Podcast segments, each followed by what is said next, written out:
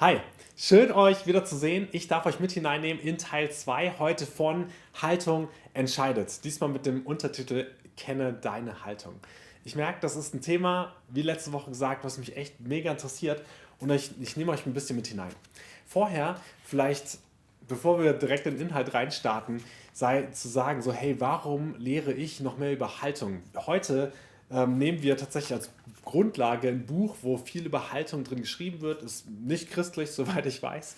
Ähm, sondern, und es geht hierbei sogar um Unternehmenskultur, Unternehmensführung. Als Gebetshaus sind wir kein Unternehmen. Ähm, hey, das ist nicht die Bibel. Hä, was ist da los?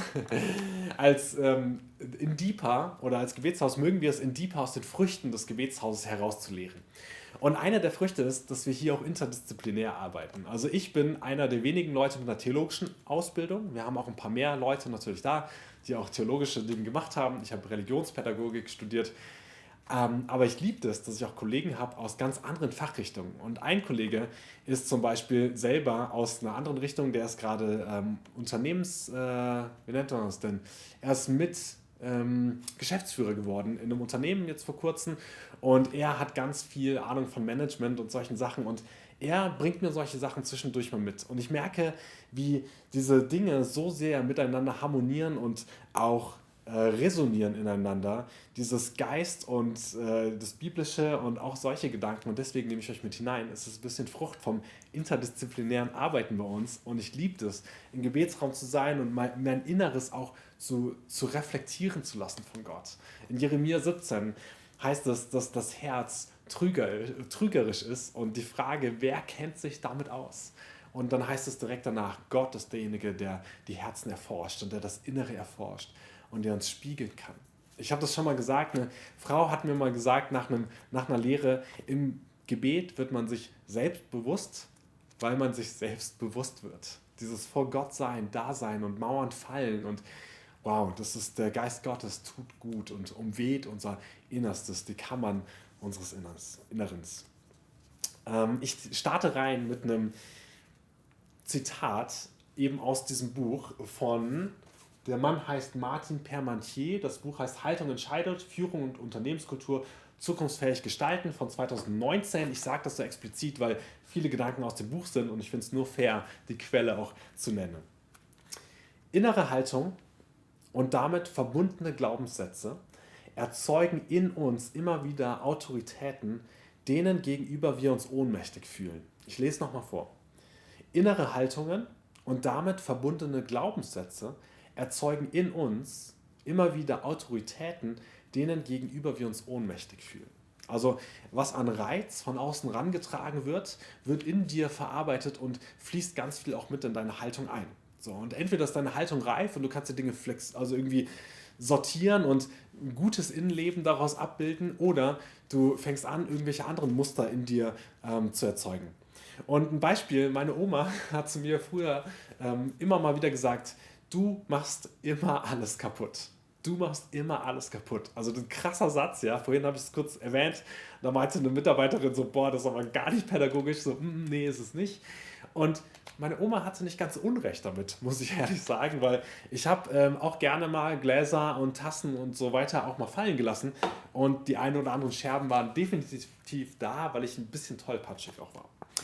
Und Trotzdem ist das natürlich ein krasser Satz, den man ausspricht über ein Leben. Ja? Also mir wird gesagt, du machst immer alles kaputt. So, was passiert mit diesem Reiz von außen? Ja? Ich kann selber das annehmen und sagen, okay, ich, also diese Botschaft, du machst erstmal, oh Mann, ja, ich. Also ich nehme das echt über auf mich. Ja? Ich mache Dinge kaputt. Ja, und dann vielleicht so, hey, daher fasse ich Sachen vielleicht lieber nicht an. Und dann geht das einen Schritt tiefer und ich denke so, oh, also die, die kostbaren und guten Dinge, die gibt man mir lieber nicht in die Hand und die überlasse ich anderen. Und dann geht es vielleicht noch weiter und ich sage so, Mann, ich bin nicht gut genug für diese Sachen und vielleicht bleibt dann irgendwo in mir so ein Gefühl davon, ich bin nicht gut genug. Und dann kann das vielleicht in meinem Leben, wenn ich dieses Grundschemata irgendwie so drin habe, kann das vielleicht sein, dass andere Dinge kommen und ich sage auch, ich bin nicht gut genug dafür. Und ähm, dass dann irgendwie, wenn es um kostbare Dinge geht, die zu handeln geht, ich irgendwie in zynischen, in Zynismus verfalle und sage, oh Mann, lass das doch lieber die anderen machen, die können das eh besser. So, aber nicht konstruktiv, die können das besser, sondern eigentlich ein innerer Schmerz, der ruft, hey, die können das besser als ich. So. Und eigentlich innerlich die Sehnsucht, dass dieser Satz wieder aufgehoben wird, aber zack, meine Haltung ist geformt. Ähm, bei mir selber merke ich, das Schöne ist, dass Gott reinspricht. Gerade an diesem Punkt habe ich selber das Gefühl, dass Gott mir sagt, Daniel, was ich über dich ausspreche, ist, du gibst Menschen Freiheit und du hast Freiheit. Und bei dir ist es nicht so schlimm, dass mal ein Glas kaputt geht und dass Fehler da sind. Das darf passieren. Ich bin jemand, der anderen Menschen um, mir, um mich herum Freiheit gibt, weil die Dinge einfach auch mal kaputt gehen dürfen. Und hey, ganz ehrlich, ein Glas ist nicht so wichtig und manche andere Fehler, die passieren, also kaputtes Glas, manche andere Fehler, die passieren, sind einfach auch nicht immer so wichtig. Ich glaube, Gott hat mir da reingesprochen, Daniel, deine Identität ist nicht, du machst Dinge kaputt, sondern deine Identität ist, du gibst Freiheit. Wow. Das habe ich irgendwann mal geblickt, dass Gott da ganz anders denkt.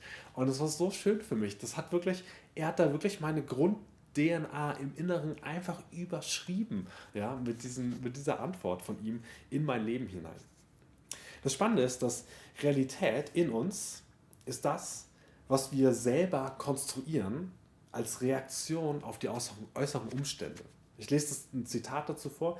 Realität ist das, was wir als Reaktion auf äußere Umstände in uns konstruieren. So, was passiert da mit mir? Was wird von außen herangetragen? Wir geben Dingen ihre Bedeutung, weil wir sie deuten. Ja, wir geben Dingen ihre Bedeutung, weil wir sie innerlich deuten. Und das passiert auf Grundlagen von innerer Haltung ja, und inneren Haltung. Und ich werde euch später, äh, später, nee, gleich nach ein paar Sätzen, werde ich euch mit hineinnehmen in sechs verschiedene Haltungen. In so ein kleines Modell, aber wie gesagt, auch nur ein Modell, aber es ist echt erkenntnisreich, finde ich. Und in diesem Modell, was ich euch gleich zeige mit sechs Schritten, geht es darum, dass von Schritt zu Schritt die innere Haltung zunimmt und reifer wird und damit unsere Innenwelt auch größer wird. Ihr erinnert euch vielleicht an das Zitat von letzter Woche. Und wir mit dieser größeren Innenwelt in uns, die wir mehr reflektieren, der wir uns bewusster sind, auch anders Einfluss nehmen können auf die Reaktion von außen. Ja? Also ich, genau, könnte auf den Satz heutzutage von meiner Oma damals, aber ich war ein Kind, ja, da konnte ich noch nicht viel reflektieren, anders umgehen. Heutzutage würde ich das mit einer anderen Haltung, weil ich in einer anderen äh, Stufe bin, anders umgehen und sagen so, hey, dann gib mir doch lieber einen Plastikbecher als ein, als ein Glas in die Hand. Oder natürlich, hey, ich bin ein Kind und ich mache den kaputt. Oder hilf mir das doch irgendwie ähm, zu lernen, das anders zu machen. Oder ich weiß nicht. Ja? Also andere Haltung, ähm, die man da vielleicht hat. Ich will ein Beispiel noch nennen, außer das von mir persönlich. Ähm, obwohl das auch sehr oft persönlich wird. Ich weiß nicht, wie es dir geht mit Kritik, die von außen herangetragen wird. Wenn es berechtigte Kritik von außen gibt, ja, dann gibt es verschiedene Möglichkeiten und die hängen davon ab von unserer Haltung. Also Reaktion, äh, ich meine Reiz kommt von außen und wie reagiere ich drauf. Angenommen, Kritik, äh, Kritik kommt an mich herangetragen, dann kann ich entweder in Selbstzweifel verfallen. Oh Mann, ich habe das echt schlecht gemacht und bin ich, oh, wow, da sind wir wieder, bin ich gut genug. Ja? Oder ich kann Kritik hören und die Schuld bei jemand anderes suchen. So, Moment, also dass das Deeper-Video jetzt nicht so gut gelaufen ist, das liegt eigentlich an Gyros an der Kamera. okay, schlechtes Beispiel. Übrigens, Gyros, du machst das hammer gut. Die Frage, also suche ich die Schuld vielleicht bei jemand ganz anderes und schmetter das direkt weg. Ja? Das kann auch ein Mechanismus sein. Oder eine dritte Möglichkeit, hängt von meiner inneren Haltung und der Reife ab, sage ich so, hey, du hast voll recht gehabt, Gyros, das, die Deeper-Lehre, die war nicht so Bombe und oh Mann, ja, ich war echt müde letzte Woche und hey, lass uns doch helfen im Dialog irgendwie zu einer besseren Lösung zu kommen. Und er sagte mir, richtig, du schläfst nächstes Mal sieben Stunden durch, bevor du Deeper lehrst oder so. Also wie gehe ich mit Kritik um? Spannend ist, dass, es, ähm, dass wir auch in eine Opferhaltung verfallen können, dass wir die Schuld ganz ab, abwettern woanders hin oder reif umgehen können. Ich finde das total krass. Ich habe letzte Woche über Jesus ähm, gelehrt und Jesus ist nicht in einer Opferrolle reingefallen. Der war so reif im Innern. Ja? Da kommen die Leute und da kommen die Vorwürfe und sogar der eigene gute Freund, einer von den zwölf, hat einen ähm, ist ja, verraten und irgendwie war nicht treu und dann kommen Anschuldigungen richtig viele und dann wird er geschlagen und gespuckt und gegeißelt und alles Mögliche. Und er verfällt nicht in eine Opferrolle, sondern er hat eine innere Haltung von, ich weiß, wo ich hingehe und ich weiß, wofür ich das tue und warum ich das tue. Und nein, ich werde nicht anders reagieren. Ich bleibe auf meinem Kurs. Meine innere Haltung ist gesetzt. Ich bin reif da drin. Ich weiß, es geht nicht nur um mich, sondern es geht hier um das Wohl der Welt. Ja. Also das ist einfach, Jesus hat so, ich finde es so krass. Wir, wir nehmen das manchmal so, dieser Jesus, so klar, der war ja Gott. Hey, aber die Bibel lehrt uns, er war auch ganz Mensch in dieser Zeit. Und ich finde es unglaublich, was er getan und gerissen hat. Und wow, auch das hier hilft mir da in der Reflexion über ihn. Gut, gehen wir rein in diese sechs verschiedenen Haltungen. Ich blätter euch das schon mal auf. Und hierzu muss ich was sagen. Also wir haben sechs verschiedene, ich sag mal, ähm, Piktogramme, die ich gezeichnet habe. Die erkläre ich auch gleich für die, die vielleicht nur Audio dabei sind und zuhören. Sechs verschiedene Piktogramme, von oben nach unten bauen die aufeinander auf. Das ist was, man kann, weil die aufeinander aufbauen, die Stufen, kann man auch wieder zurückfallen auf eine Stufe. So. Ähm, es ist nur ein Modell. Ja? Das Modell suggeriert, dass diese sechste Stufe die absolut beste ist und wir uns da immer bewegen müssten oder sowas. Da will ich einfach nur sagen, hey, es ist wirklich einfach nur ein Modell von Entwicklungsschritten.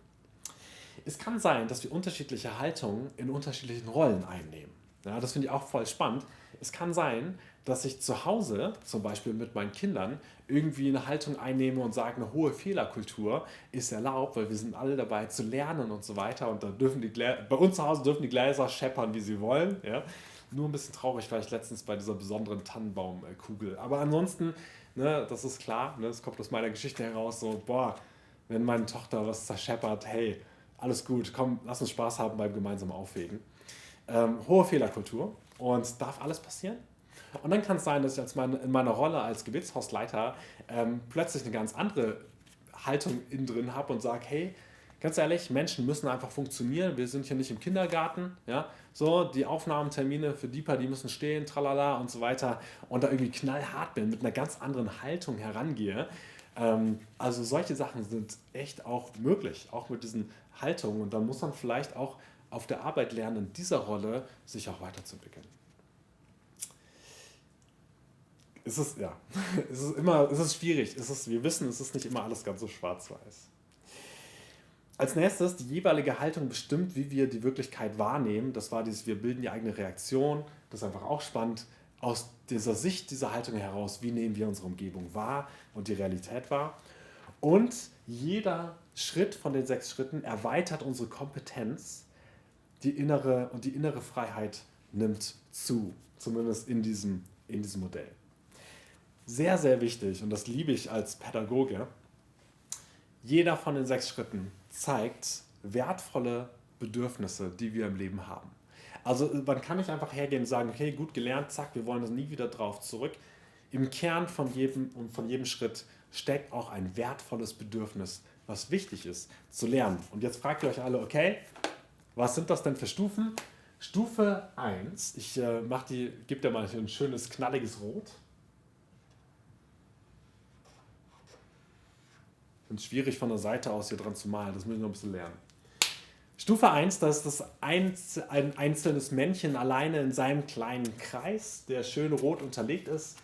Und diese Stufe nennt man selbstorientiert impulsiv. In der Regel in der psychologischen Entwicklung lernen wir die äh, zwischen zwei und fünf Jahren. Also selbstorientiert impulsiv. Ich lese euch kurz vor, ähm, was diese Stufe ausmacht. Ich und meine Bedürfnisse stehen im Zentrum. Reflektierendes Denken und Zeiträume erfassen können ist wenig ausgeprägt. Also zwischen zwei und fünf Jahren lernen wir diese Haltung in der Regel. Das ist echt cool. Also meine Tochter, wenn ich der sage, wir fahren in zehn Tagen zur Oma und Opa zu Weihnachten, das ist natürlich, das kann sie gar nicht einordnen, wie weit das weg ist, ja, Zeiträume. Ähm, sie steht selber im Mittelpunkt. Das natürlich, das sehen wir bei vielen Dingen. Und wisst ihr was, das ist richtig wichtig, dass sie lernt, sich selber wahrzunehmen und ernst zu nehmen und ihre Dinge auch vertreten kann. Also wenn man diese Haltung nicht gelernt hat, ordentlich im Leben, dass man auch selber seine ähm, Bedürfnisse auch vertreten kann, oh Mann, das wäre auch nicht gesund. Ja, also deswegen echt super wichtige Phase. Und wir glauben, selber der Mittelpunkt der Erde zu sein. Starker Selbstbezug, okay, mhm, gut. Ne? Das ist auch mal so der Nachteil von manchen Phasen. Man hat wenig Selbst, äh, Selbstkontrolle und handelt vor allem impulsiv. Zwischen Reiz und Reaktion liegt recht wenig Raum. Ja? Also meine Tochter sieht, dass ich irgendwie gerade äh, ein Stück Schokolade esse und sie weiß schon, was Schokolade ist und ihr soforter Impuls ist natürlich, ich will die haben. So. Und das ist schwierig zu verstehen, dass sie davon nicht viel haben darf. So. Ähm, genau, muss ich natürlich auch gucken, dass ich das ihr nicht zu schlecht vorlebe. Aber gut, andere Sache. Konkurrenzgedanke ist oft sehr präsent in dieser Phase. Also entweder ich habe das oder die andere Person hat das. Aber teilen, uh, ne? so eine Sache. Aber das ist in dieser Phase so und das muss man auch lernen. Du oder ich. Sicherheit ist wichtig. Ja? Und dieser Satz, ich sage ich und bin noch in Impulsen gefangen. So, ich bin einfach drin in dieser Welt. Der nächste Schritt, ich nehme euch durch, durch alle, äh, alle sechs Stufen, den untermale ich mit einem hellblau. Den würden wir in der Regel zwischen dem sechsten und dem zehnten Lebensjahr lernen. Und dafür habe ich hier, ähm, ich sag mal, einen, einen Kasten gemalt, zwei Kästen gemalt, wo zwei Personen nebeneinander drin sitzen. Und das ist die Haltung, der gemeinschaftsbestimmt, die gemeinschaftsbestimmt konformistisch ist. Also wir lernen Regeln und Normen unserer Umgebung kennen und uns an ihnen zu orientieren. Durch Rahmen und Regeln von außen fühlen wir uns entlastet, da wir jetzt nicht mehr eigenen Impulsen ganz ausgeliefert sind. Wir mögen die Orientierung durch externe Regeln. Ja, also der Chef sagt, ich mache.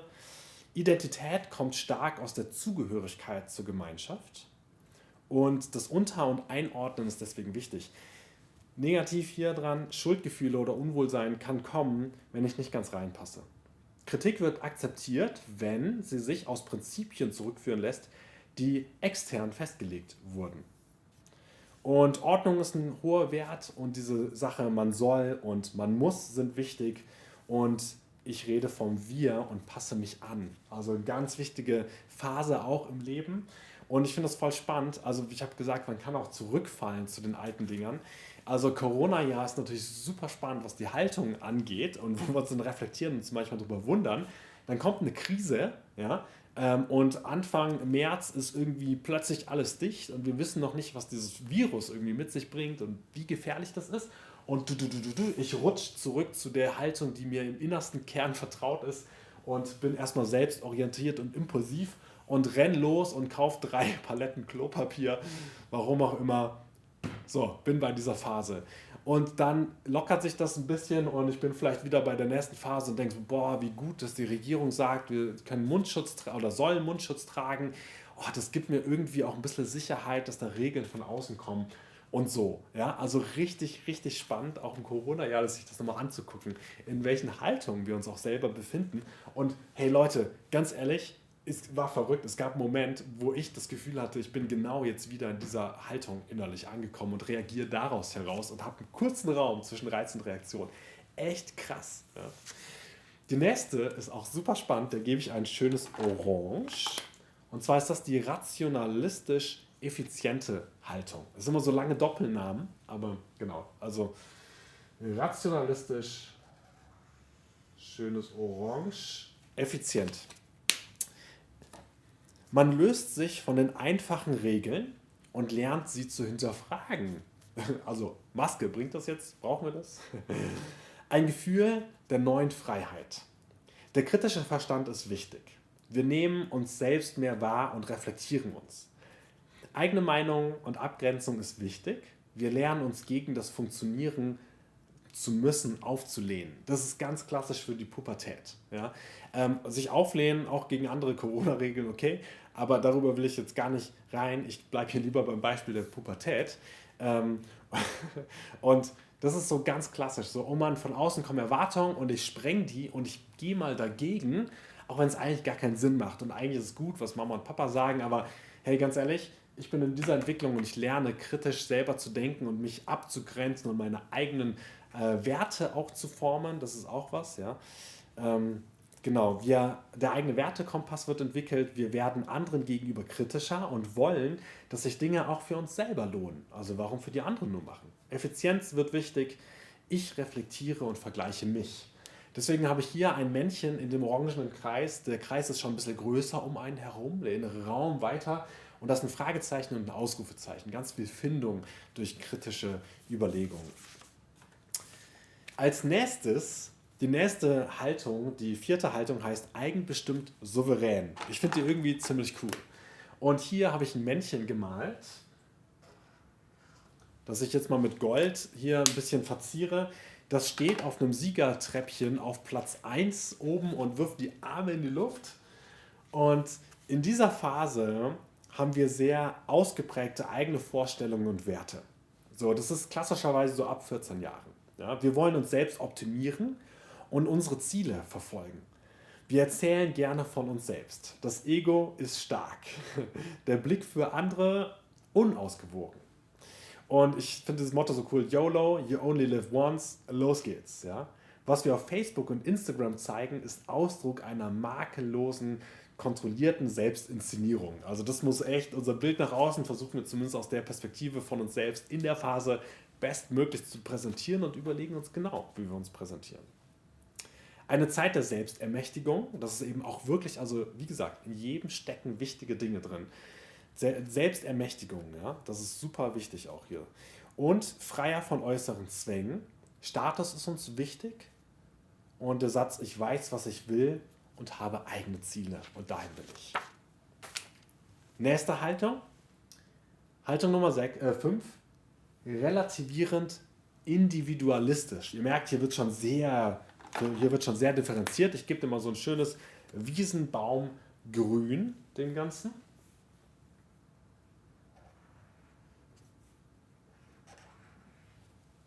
Und hier habe ich einen großen Kreis und da drin zwei Einzelpersonen mit einzelnen eigenen Kreisen unterlegt und zwei Pfeile dazwischen, die sind im Austausch. Und diese Haltung ist, ich werde mir bewusst, dass die eigene Wahrnehmung meiner Sicht auf die Welt, auf die, dass meine Sicht auf die Welt, wird. Ich werde mir bewusst, dass die eigene Wahrnehmung meine Sicht auf die Welt prägt. So rum. Also echt ein richtig bewusstes Reflektieren. So, hey, das ist nicht die Meinung, die allgemein gültig ist. Wir hinterfragen uns, unsere Motive, unser Weltbild, unsere Werte und so weiter. Wir nehmen unser Innenleben stärker wahr.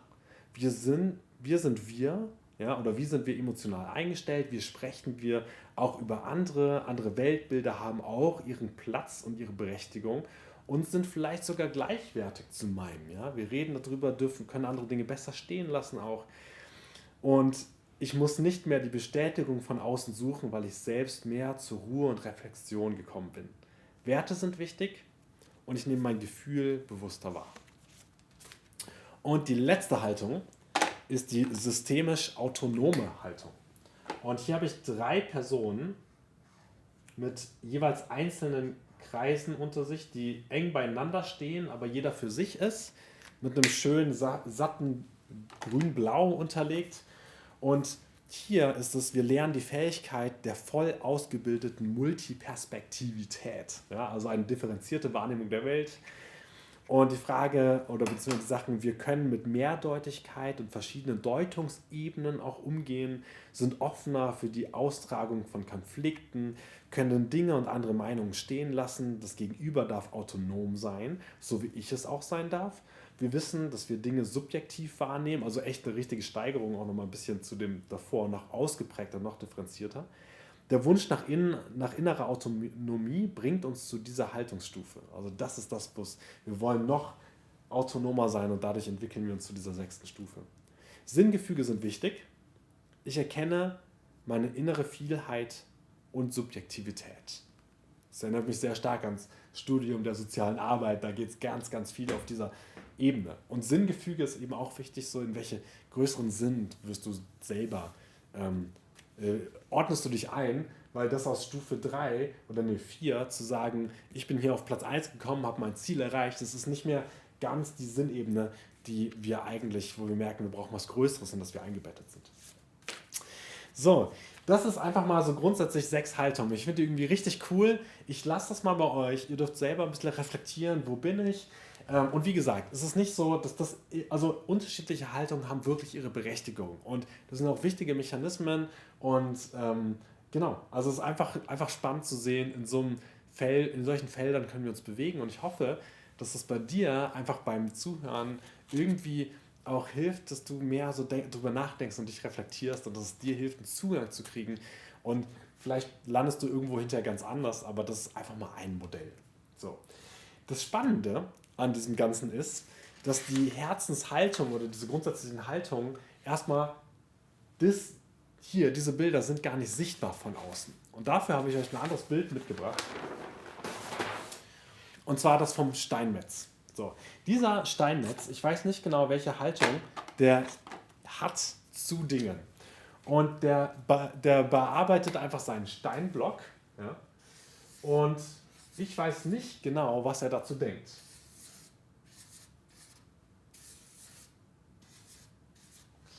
Entweder der Mann träumt, wo haben wir das Gold? Der Mann träumt vielleicht vom großen Geld und sagt, für mich ist Erfolg, wenn dieser Steinblock hinterher für 3000 Euro verkauft wird. So. Und hey, das ist doch auch ein guter Erfolg. Oder er sagt, wow, für mich ist das richtig viel oder ist das hier Erfolg, wenn meine Skulptur auf der Ausstellung richtig viel Aufmerksamkeit bekommt. Oder er sagt, hey, für mich ist es Erfolg, wenn durch meine Skulptur andere Leute inspiriert werden, ihr Leben besser zu gestalten. Drei ganz unterschiedliche Dinge und Haltungen. Von außen sehen wir nicht, welche Haltung dieser Steinmetz eingenommen hat. Also finde ich auch super spannend. Wenn du ihn jetzt danach fragst, was ist für dich Erfolg, deswegen habe ich diese Frage gerade genommen, dann kann es gut sein, dass du ihm abspürst, bei welcher, mit welcher Haltung er in seiner Rolle als Steinmetz gerade arbeitet. Wie gesagt, kann sein, dass er in irgendeinem anderen, ähm, in einer anderen Rolle ganz andere Haltung auch nochmal verfolgt. So. Und also genau, sechs Haltungen, also man könnte hier sagen, er kann es für einen Broterwerb machen, für die, wegen der Tradition, wegen dem Geld, wegen dem Status, wegen der Innovation oder wegen dem Sinn. Also da gibt es natürlich noch viel mehr. Ich finde das voll spannend. Der Steinmetz ist jetzt ein bisschen weiter weg von mir, obwohl ich auch Kunstpädagogik ein bisschen studiert habe und ähm, auch gerne mal Dinge modelliert habe oder so. Aber ich finde das interessant zu merken, mit welcher Motivation tue ich Dinge. Also so, womit lehre ich zum Beispiel? So, mache ich das, damit ich jetzt irgendwie gut dastehe, im äh, guten Licht stehe, oder mache ich das wirklich, damit du was lernst? Bereite ich meine Sachen auf, die ich gelesen habe, und merke so, boah, das war, ist so spannend, vielleicht bringt dich das weiter in deinem Leben, ja? Und vielleicht kannst du dadurch den Raum deiner inneren Freiheit vergrößern, vielleicht kannst du dann durch besser dich reflektieren. Oder ich poste was auf Instagram und ich finde es so abgefahren, wie auch bei mir manchmal natürlich dieser Wunsch ist, so, boah, ich will Anerkennung haben dafür. Ich will möglichst viele Likes haben und ich suche meine Fotos eigentlich danach aus, nach dem, was könnten andere am besten gefallen, um mich zu liken. So. Und dann merke ich so, boah, aber ich will doch bei der Haltung sein, ich will doch Dinge wirklich teilen. Ich will doch schöne Dinge, ich will gerne andere inspirieren, ich will gerne weg von mir den Fokus auf den anderen richten, dass der beim Durchscrollen irgendwie was Schönes sieht oder einen guten Impuls mitkriegt oder, oder eine echte Ding, Sache, die ich wirklich einfach will, dass Leute das wissen. Ja, so, hey, mein Sohn ist geboren und wie sage ich das heutzutage? Natürlich poste ich das, weil ich will, dass die, sich meine Freunde und meine Bekannten drumherum mitfreuen dürfen über das Leben von meinem wunderschönen kleinen Sohn. So. Und mit welcher Haltung ja, ähm, poste ich Dinge? Das finde ich so krass, ja, und tue ich die Dinge, die ich tue. Und das Spektrum ist weit und ich lade dich ein, das echt auch echt zu schauen. Wo stehst du da? Ja? Und genau, die Haltung ist tatsächlich oft unsichtbar. Und es gibt dann Dinge, wo bei dir rauskommt. Ja? Zum Beispiel habe ich gesagt, so frag den Steinmetz, was ist Erfolg? Und du wirst spüren, wo er ist. Ungefähr. Eine gute Frage dafür. Und jetzt nehme ich euch, ich sag mal nochmal ein neues Kapitel, nochmal mit hinein in nochmal ein ganz anderes Modell von Haltung was ich super spannend finde, weil da auch Haltung nochmal sichtbarer wird, direkt. Ja? Und zwar in der Kommunikation. Also neues Kapitel, weg von den sechs Stufen. Kommunikation. Ähm, wie rede ich mit anderen und auf welcher Ebene rede ich mit anderen? Und zwar nehme ich euch hier mit hinein in vier konkrete Kommunikationsebenen, die unterschiedliche Haltung auch ähm, tragen und die dahinter sind. Und die äh, haben mich auch in letzter Zeit richtig weitergebracht, weil ich gemerkt habe, boah, das ist ein Modell, an dem ich Dinge, die ich spüre und wahrnehme, auch einfach mal verdeutlichen kann. Und hey, das liebe ich und deswegen, zack, hier direkt mal den Content für euch bereitgestellt. Die erste Ebene ist die vom Monolog. Und da war ich mal gerade einfach nur von der einen Person, also auf dieser ähm, auf diesem Flipchart-Bild haben wir zwei Personen, die sich quasi gegenüberstehen und die vier verschiedenen Ebenen sind hier angeschrieben und die gehen wir alle im Nachhinein oder nacheinander durch. Monolog ist, ich mal ein Pfeil von der, ein Pfeil von der einen Seite zur anderen Seite und der Monolog ist eingängig. Der geht von der einen Person zur anderen Person über, der wird einfach entgegengenommen. Das ist so ein klassisches, ich verteile Aufgaben oder gebe Appelle, Top-Down-System irgendwie in der Schule oder im Unternehmen oder so weiter.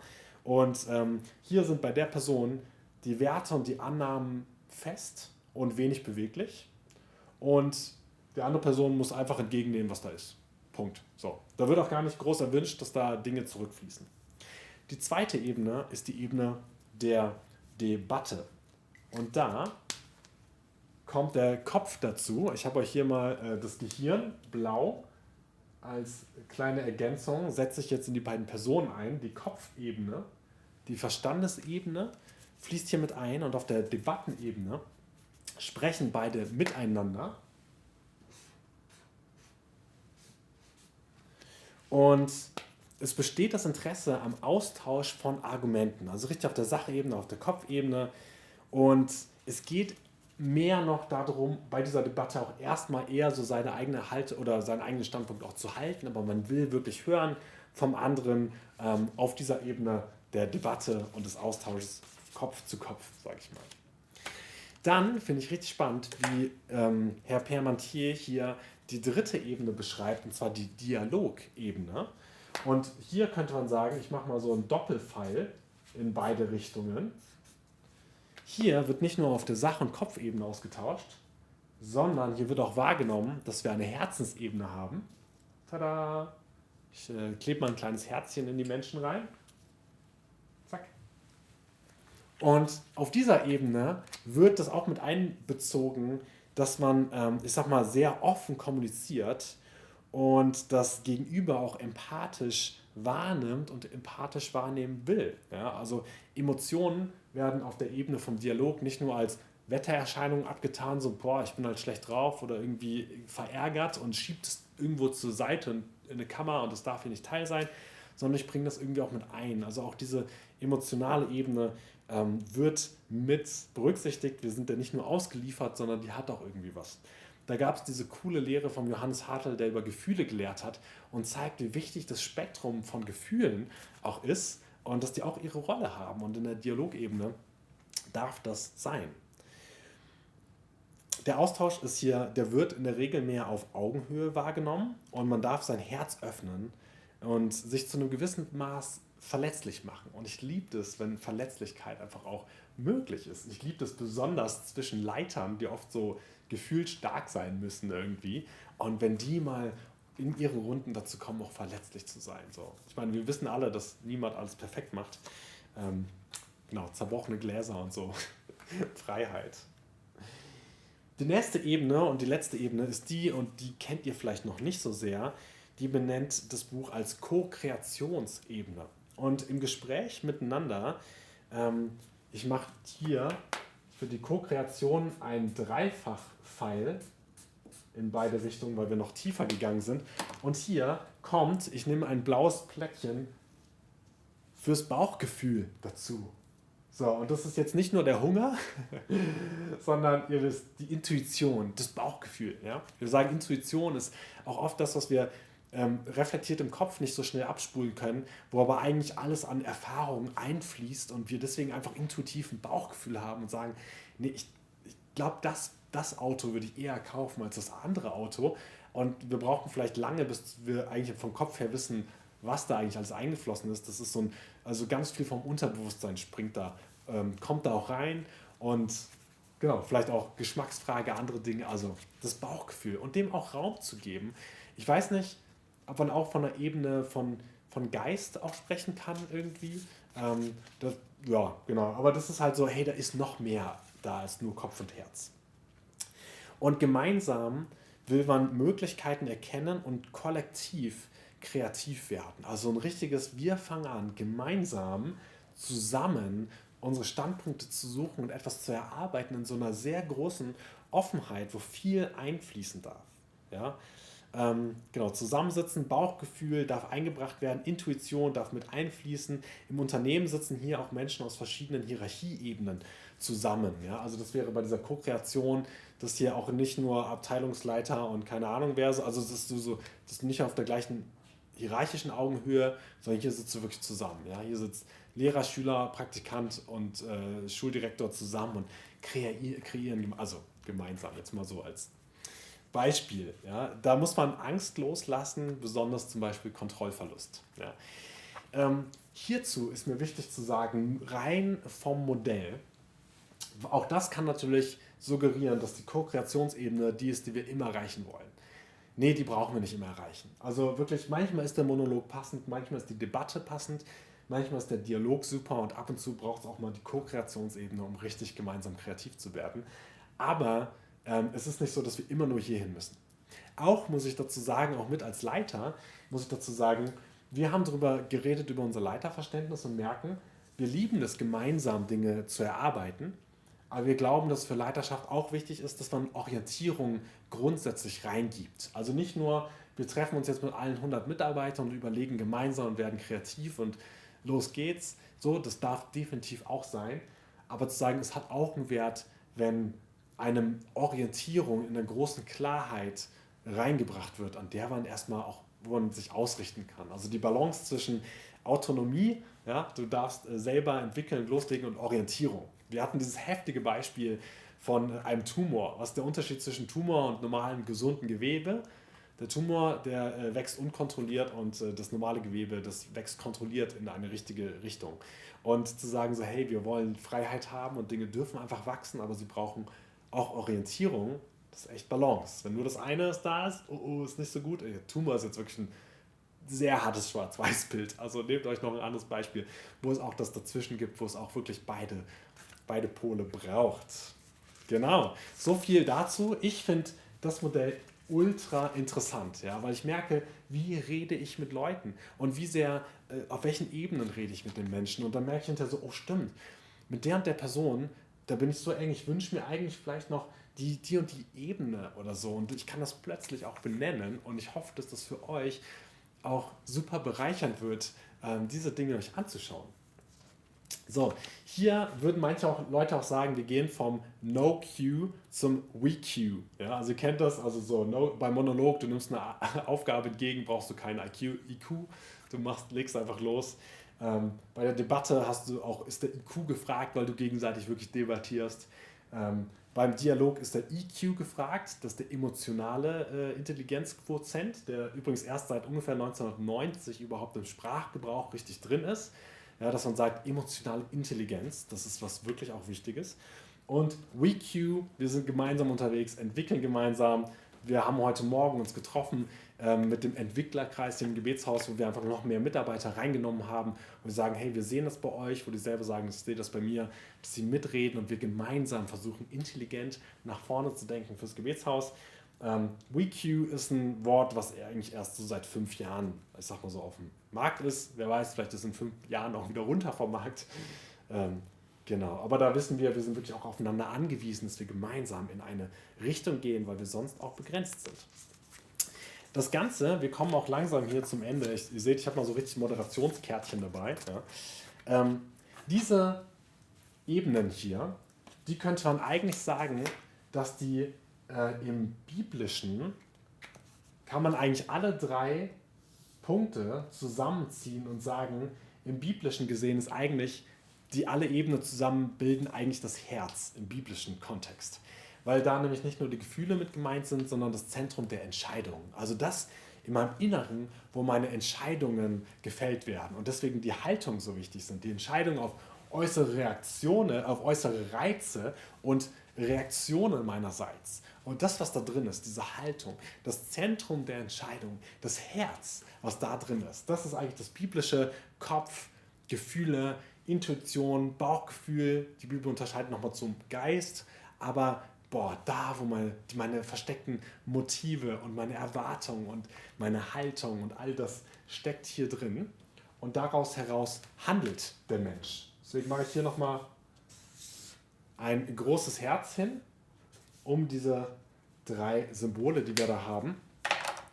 Und hier sagt Sprüche, ihr kennt es, 4, Vers 23. Und im Kontext von diesen ganzen Haltungen und Dingen wird euch das vielleicht nochmal bewusster, warum wir darauf Acht geben sollen.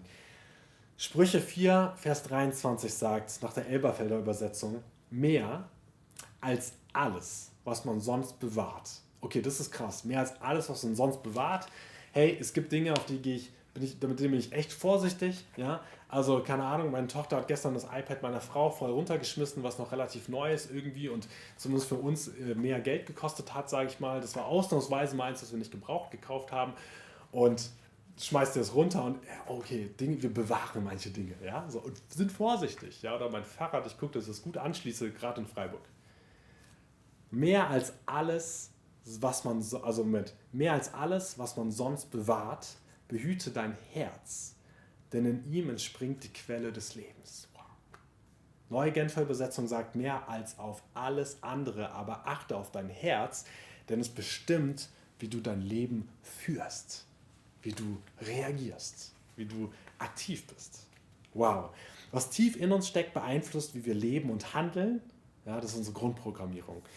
Und dieser Spruch ist so wahr und wir sind gleich am Ende hiermit. Ähm, ich will euch noch zum Abschluss was mitgeben aus dem Talmud. Lustigerweise habe ich es online auch als chinesisches Sprichwort gefunden. Ähm, aber ich bin mir ziemlich sicher, dass es aus dem Talmud kommt. Der Talmud ist so der, der theologische Dialog über die Auslegung ähm, der jüdischen Heiligen Schriften. Also dem Großteil, also ja, unserem Alten Testament. Und da heißt es, achte auf deine Gedanken, denn sie werden deine Worte. Achte auf deine Worte, denn sie werden deine Taten. Achte auf deine Taten, denn sie werden deine Gewohnheiten. Achte auf deine Gewohnheiten, denn sie werden dein Charakter. Achte auf deinen Charakter, denn er wird dein Schicksal. Und ich würde noch ergänzen, ganz vorweg, achte auf dein Herz, denn in ihm formen sich deine Gedanken. Achte auf deine Gedanken, ne, denn sie werden deine Worte und so weiter. Achte auf dein Herz, denn in ihm formen sich deine Gedanken, deine Haltung, deine inneren Muster, der innere Raum der Freiheit zwischen Reiz und Reaktion, das Zentrum deiner Entscheidung, dein Herz, was du mehr behüten sollst als alles andere, weil sich darin so viel von deinem Leben entscheidet und bestimmt. Und nochmal zurück, Jeremia 17, was ich gesagt habe am Anfang, Vers 9, trügerisch ist das Herz mehr als alles und unheilbar ist es. Oh oh, oh my goodness. Die Bibel ist so realistisch manchmal. Sagt, und also mit der ganzen Selbstoptimierung vorsichtig, hat alles seine Grenzen, weil so ganz heilen wirst du selber nicht. Wer kennt sich mit ihm aus, mit dem Herzen? Und Jeremia sagt, also durch Jeremia sagt, sagt Gott, ich, der Herr bin es, der das Herz erforscht. Wow. Ich bete noch zum Ende. Vater im Himmel, wir danken dir für Haltung. Wir danken dir dafür, dass du uns so geschaffen hast, auch in dieser Komplexität. Wir danken dir für Entwicklungspsychologie und unterschiedliche Haltung, die wir im Leben erlernen dürfen. Und wir beten für einen großen Reichtum in uns, dass du uns hilfst, dass wir uns gut selber auch reflektieren dürfen und dass du uns hilfst, uns auch dir auszusetzen. Vater, dass du uns reflektierst. Wo wir denken, wir haben recht, wir liegen richtig und so weiter. Oder wo alte innere Autoritäten sind, die einfach nicht stimmen und uns nicht gut führen. Geist Gottes, du führst uns gut. Komm rein und reflektiere uns. Komm rein und erneuere unser Denken, erneuere unser Sein in dir und mit dir. Und führe den einen oder anderen von uns wirklich neu rein in deine Gegenwart, in Zeiten, in denen du das Herz erforschst und Dinge offenlegst. Und ich danke dir, dass wir dir vertrauen dürfen, Vater, weil das, was du tust, gut ist und mehr Leben hervorbringt. Vater, du bist gut und deine Hand vertrauen wir. Lass uns reifen durch dich. Amen. Bis demnächst.